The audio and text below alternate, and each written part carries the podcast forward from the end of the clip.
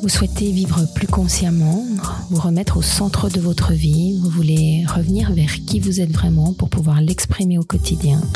Vous cherchez des clés pour les relations, l'éducation, pour votre vie quotidienne. Je suis Sophie Mégard et depuis 34 ans j'accompagne des gens qui reviennent vers eux-mêmes. Je vous propose chaque semaine de cheminer avec moi vers plus de conscience, vers plus de présence. Bonjour et bienvenue pour ce 38e épisode ensemble aujourd'hui. J'ai envie de vous partager une gratitude que j'ai par rapport à la fin de, la semaine passée où j'ai eu une la chance d'accompagner un couple pour un processus que j'appelle les deux jours pour nous. Et ce processus de deux jours pour nous, c'est vraiment un, moment tout à fait particulier où j'accompagne un couple à travers deux jours entiers ces deux jours-là, je, garde pour eux 9h, 19h. Et on a vraiment ce, temps, un peu ce temps hors du temps, pour pouvoir prendre soin de leur relation, s'asseoir et faire tout un voyage, tout un chemin à travers le lien qui les unit, à travers euh, différents processus qu'on va exercer pour pouvoir approfondir leur lien et surtout guérir ce qu'il y a à guérir. Et ça a été vraiment euh, très touchant pour moi. J'ai ce couple qui, qui s'est engagé, qui est, qui est venu depuis Bruxelles jusqu'à Genève, qui a, qui a, pris comme ça un hôtel dans ce petit quartier où j'ai mon cabinet, à Carouge, à côté de Genève, et qui a vraiment pris ce temps pour prendre soin de sa relation, pour, euh, pour s'explorer, pour être face à, à leur schéma, pour faire face, quoi, vraiment. Et ça, c'est un processus que j'adore faire, que je fais quelques fois dans l'année et à chaque fois, c'est très touchant. Et je me suis dit, mais je vais vraiment en parler dans le podcast. Et plus que dans cet épisode, j'ai envie de faire deux, trois épisodes à venir autour de ça, autour de ce, de ces ressources pour le couple, en fait, autour du couple. Et donc, ce que j'ai envie de partager avec vous dans, dans ce premier épisode autour de ce thème, c'est que la vision sur laquelle on s'appuie dans ce processus, dans ce cheminement, c'est qu'en fait, on a rencontré la meilleure personne au monde pour nous blesser.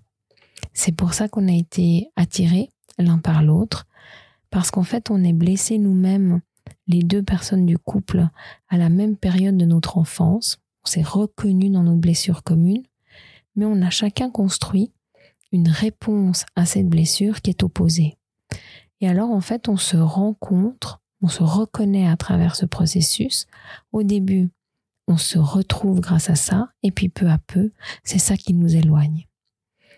Et en fait, ce, cheminement, cette idée qu'on se rencontre en fait parce qu'on est la meilleure personne au monde ou qu'on a rencontré la meilleure personne au monde pour nous blesser, c'est tout un changement de paradigme.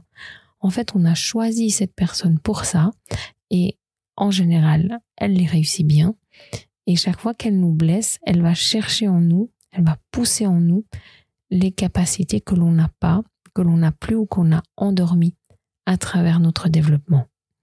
C'est ça que j'ai envie de vous expliquer un petit peu aujourd'hui et puis qu'on puisse euh, entrer dans cette vision-là parce que comme vous l'avez sans doute remarqué, le, le couple, c'est pas euh, la plateforme bonheur et puis voilà. Mais en fait, le couple, c'est un laboratoire. C'est vraiment un endroit qui va appuyer sur mes souffrances, qui va aller mettre le, le couteau dans la plaie de mes blessures, qui va me pousser dans mes retranchements, qui va me chercher, me, me secouer là où j'ai euh, des petites choses non réglées. L'idée, c'est que on est tous nés entiers, on est tous nés, on va dire, équilibrés dans notre, dans notre intégrité. On était nous-mêmes à notre arrivée sur Terre. Et puis, à travers notre éducation, les schémas, à travers les habitudes de notre famille, les, les, oui, les schémas familiaux, on va peu à peu fermer, bloquer et couper des parties de nous-mêmes. Il y a certaines parties qui vont simplement s'endormir, et puis il y a d'autres parties qui vont vraiment être comme interdites ou, ou non accessibles pour nous. Et d'une certaine manière, on n'est plus entier. On est un peu parcelé à l'intérieur et on se voit plus vraiment comme on est. On a blindé certaines parties à l'intérieur de nous. On a des déséquilibres, certains déséquilibres qu'on connaît et qu'on essaie de cacher à notre environnement, et puis certains déséquilibres que l'on ne sait pas, que l'on ne connaît pas, que l'on ne conscientise pas, mais que tout notre environnement pourrait voir en nous voyant fonctionner. Et ces dysfonctionnements qui nous éloignent en fait de qui on est vraiment, nous, nous, nous empêchent de vivre dans notre intégrité. Et le couple, ce laboratoire en fait vivant, va sans cesse aller pousser, va sans cesse aller mettre le doigt dans les blessures non résolues, dans les souffrances non résolues qui me maintiennent dans cet état de, dissociation à l'intérieur, dans cet état de, de, de ne pas être moi-même.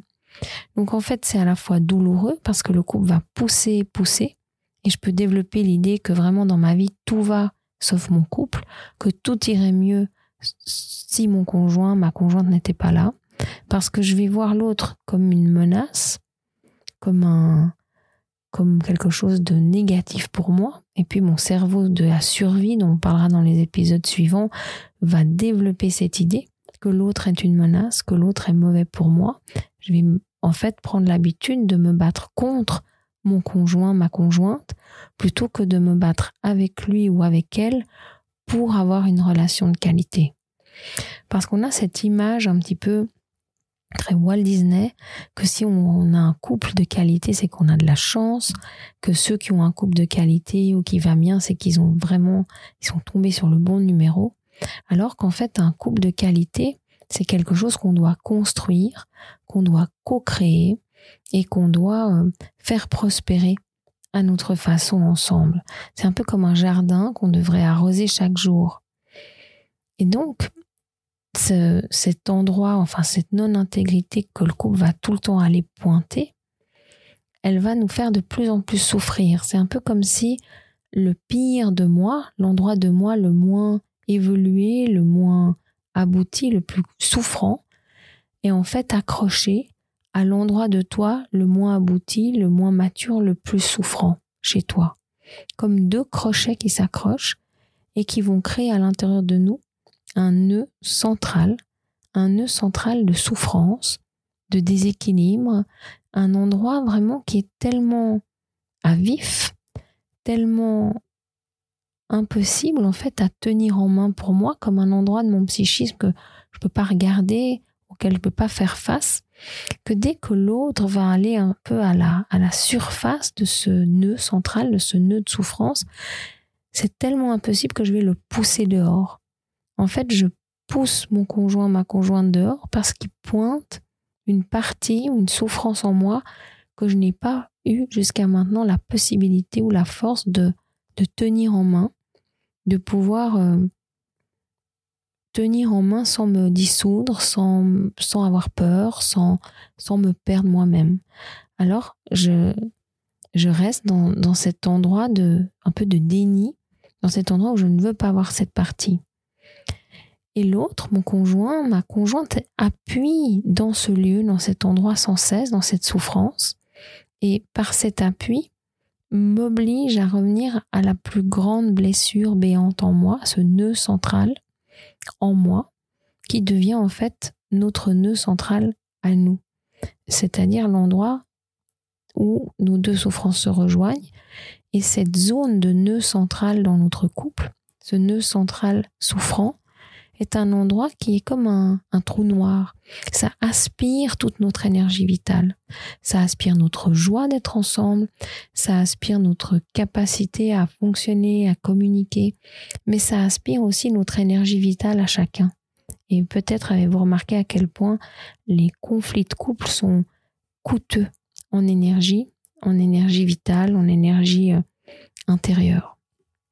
Et donc, ce laboratoire qu'est le couple va pouvoir être soit un enfer, parce qu'en fait, chaque fois que le couple et le conjoint, la conjointe appuient dans cette souffrance, je résiste, je repousse, je me fige, je fuis, soit une énorme possibilité de grandir, de grandir ensemble en osant s'accompagner l'un l'autre pour aller voir le, le nœud central, cet endroit presque aveugle dans notre relation, ce trou noir, pour pouvoir s'asseoir ensemble et se dire, on va arrêter de se battre l'un contre l'autre, on va se battre ensemble pour aller faire face à cet endroit si souffrant, pour aller ensemble explorer ou, oui, faire face, explorer, tenir en main un peu ce, cet endroit de souffrance totale et on va s'entraider. Plutôt que de continuer à pointer l'autre, on va aller regarder ce qu'on crée ensemble, ce qu'on danse ensemble comme survie pour maintenir inconsciemment cet endroit de souffrance euh, non accessible, cet endroit de souffrance aveugle parce qu'on a peur. C'est comme deux peurs, deux impossibilités qui se rencontrent, comme si nos deux psychismes se disaient évitons cet endroit où moi je souffre le plus, où toi tu souffres le plus, et où ces deux crochets sont accrochés ensemble. Et notre meilleure façon d'éviter ce point de grande souffrance, ces deux points de grande souffrance qui en deviennent un énorme dans le couple, c'est de se battre, de faire des conflits, d'écouter le contenu de nos conflits plutôt que de voir le processus de la danse qu'on crée ensemble. Et le conflit et le focus sur le contenu du conflit nous permet sans cesse d'éviter de voir où est la vraie souffrance. Et cette vraie souffrance pour nous tous, c'est l'endroit où quand j'y vais, quand toi tu m'y amènes, je me déconnecte complètement. C'est un endroit de déconnexion. Parce qu'en fait, notre plus grande souffrance aux êtres humains, c'est quand on se déconnecte. Et bien souvent, on se déconnecte parce qu'on souffre de ne pas se sentir connecté. Mais c'est là qu'est notre grande souffrance, dans cette déconnexion.